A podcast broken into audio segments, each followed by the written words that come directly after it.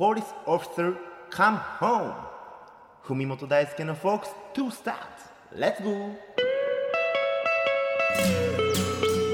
本大輔の大輔のおお本大輔の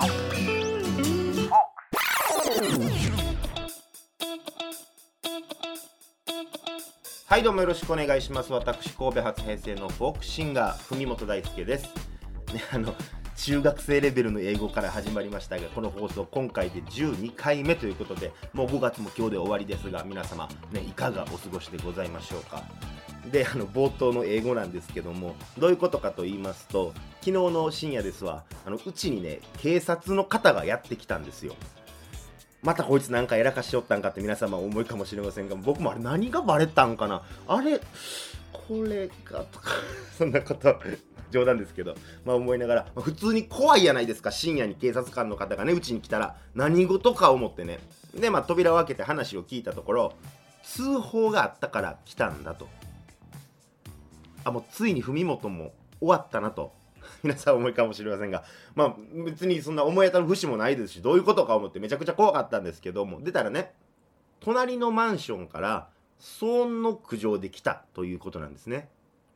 であもうこれは申し訳ないなと。あのね、僕ん家の窓って隣のマンションの踊り場に、まあ、面してるんですけど、まあ、昨日、まあ、こっち東京涼しかったんでね、まあ、涼しいし、クーラーもまだいらんかないうことで、窓開けてね、ちょっと飯食いながら、その YouTube で動画見てたんですよ。で、まあ、その漏れてる音が大きかったんやろうな、いうことで、まあ、警察の方からなんか、お電話とかされてました？って言われたんですけど、いやもうただ YouTube で動画見てただけでって言ったら、あ、そうですか？っていう、まあ、すいません、本当気をつけます、窓閉めますねって、まあ、僕も言うてね。で、まあ、その警察官の方は、まあ、一応っていうことで来たもんやから、僕の名前と電話番号と生年月日を、まあ、書いてくださいということで僕書いたんですよ。で、これなんて読むんですか？あ、文元って読みます。あ、そうですか？みたいなこと言いながら、まあ、僕もご迷惑をおかけしました、いうことで、まあ、帰りはったんですよ。でですよ。で、まあ、その後、まあ、これはラジオのネタになるな、思って僕もね。で、この毎回ラジオの冒頭の言葉って僕結構考えてたりしてるんですけど、まあ今回はそれこそ家に警察がやってきましたとかそんなんにしようかな思って。で、まあそれやったらけど、言うてインパクトはあるけど面白くないなと思いまして、んなちょっとまあ英語で言ってみるかということに、まあ思いつきまして、まあそれがおもろいかどうかっていうのはとりあえず今置いときましょう。置いといて、その英語で家に警察官が来ましたってなんて言うんやろうな思って、うん、その、マイホームインポリスマン。いや、ちゃうな。ポリスマンインマイホーム。いや、これも絶対ちゃうやろとか思いながら。まあ、こっちとら中1で英語つまずいてるんでね。まあ、ちょっとあの、調べてみようかな思って。まあ今ほんま便利なもんでね、スマホの検索ワードのところに、警察官が家に来たって打ち込むわけですよ。でしたら、その検索結果がずらっと並ぶわけなんですけども、あ、そうや、警察官がうちに来たで調べてもしゃあないやんと。警察官がうちに来たスペース、英語で打たな、その英訳は出てこえへんやんと思って、そのすぐに検索ワードクリアして打ち直そうと思ったんですけども、その打ち直す前の検索結果のページを見て、寒気が、ま、したんですけども、まあ、ごめんなさい、ちょっと話がややこしになりましたが、話を整理すると、警察官が家に来たで、ウェブ検索をして、あの、一番上にね、出てきたそのネット記事のタイトルがすごく怖かったんですけども、まあ、どういったものかと言いますと、突然訪問してきた警察官、本物かと疑っていると驚きの発言が、点々点という記事がね、一番上に上がってきまして、めちゃくちゃ怖いって思って。だってさっきまで僕ん家に警察官来てたわけじゃないですか。それが偽物だっていうことなんて僕想像もつかへんかったわけで、あ、けどそういったこともあるんかもって思って。で、そのネット記事には、まあどういったことが書いてたかというと、その個人情報とかを知るために、その詐欺師っていうかそういう人らが警察に扮してそういう、えー家庭訪問っていうかねのすることがあるということがあってまあそれこそその結局人間が一番怖いっすねみたいな階段に近いところがあって、まあそういう話でもなんか聞いたことありますけどもね、こういう警察に扮して実は殺人鬼でしたみたいなそういう話とかあったりしますけど、まあそれこそ警察の制服とか手帳とかって、まあコスプレのそういうグッズとかでもやっぱ買えたりしますし、まあ僕らみたいなその一般人からしたら、本物と偽物の違いって区別がつかへんやないですか。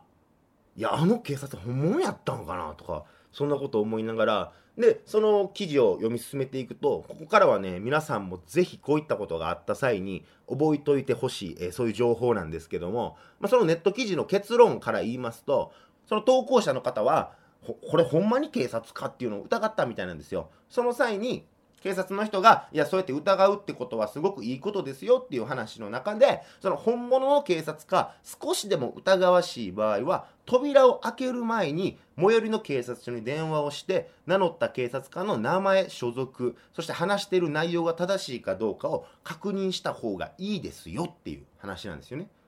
扉を開ける前にですよ。扉を開ける前に。これほんま皆さんもね覚えといてほしいな思うんですけどまあ僕はビビってすぐに扉開けてしかも個人情報もつらつら書いて教えてもたわけなんでもう手遅れかもしれませんけどもまあただの、まあ、ただのっつったら申し訳ないんですけども、えー騒音への注意であることをね、願いながら、まあ、近隣の住民の方には本当ご迷惑をかけして申し訳ないんですけども、まあまさか自分がってこういう時、えー思うかもしれませんけども、まあ、そういった日常の意識っていうものが大切なんやなと改めて思い知らされた、えー昨日の出来事やったんですけども、まあ、皆さんもぜひ頭の片隅にでも置いておいてもらえたらええなと思うんですけどもまず警察官がうちに来た。ちょっとでも怪しいなって思ったらまず扉を開ける前にその人の名前所属そして何で来たかっていうことを聞いて最寄りの警察署に本当にその人がいるのかっていうのを照合しましょうという話でございましてまあそんな注意喚起から始まった文本大輔のフォークス今週もよろしくお願いします。まずは弾き語りで1曲こちらをどうぞ「イタヤドブラザー」って言うと。何にも思い出せねえよ。いよいよのまで叫びたしか。いやそれこそが思い出かもな。何にもなかった。俺らに乾杯。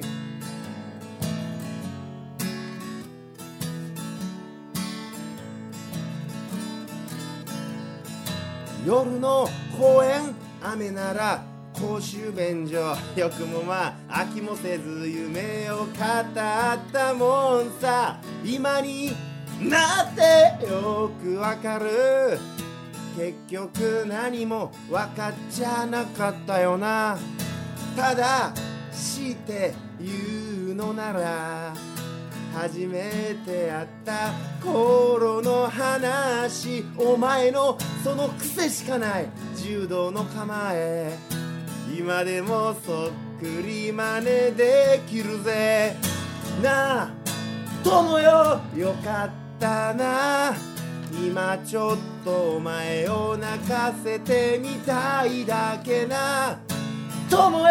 よかったな。な。あ友よ。よかったな。あの子に書いたラブソング。結局そうお前の彼女になったっていうオチ。ここでお歌が100年目まあ今日はこんくらいにしときましょう。答えが分かれば楽なのに。だけどそれじゃって唾を吐きやっと掴んだ幸せだろう。板宿ブラザー。板宿ブラザーな。友よよかったな。今ちょっとお前を泣かせてみたいだけな。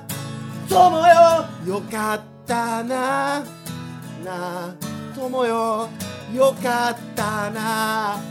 何にも思い出せねえよ。いよいよのまで叫びたしかいや。それこそが思い出なんだ。何にもなかった。俺らに乾杯。これからの二人に乾杯。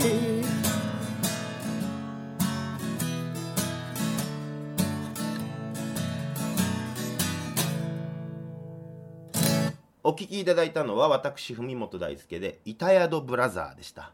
えこの曲はですねま去年の11月ですね地元の友達の結婚式に、ま、誘われまして、ま、僕行ってきたんですけども、ま、その友達から「文なんか歌ってよ」って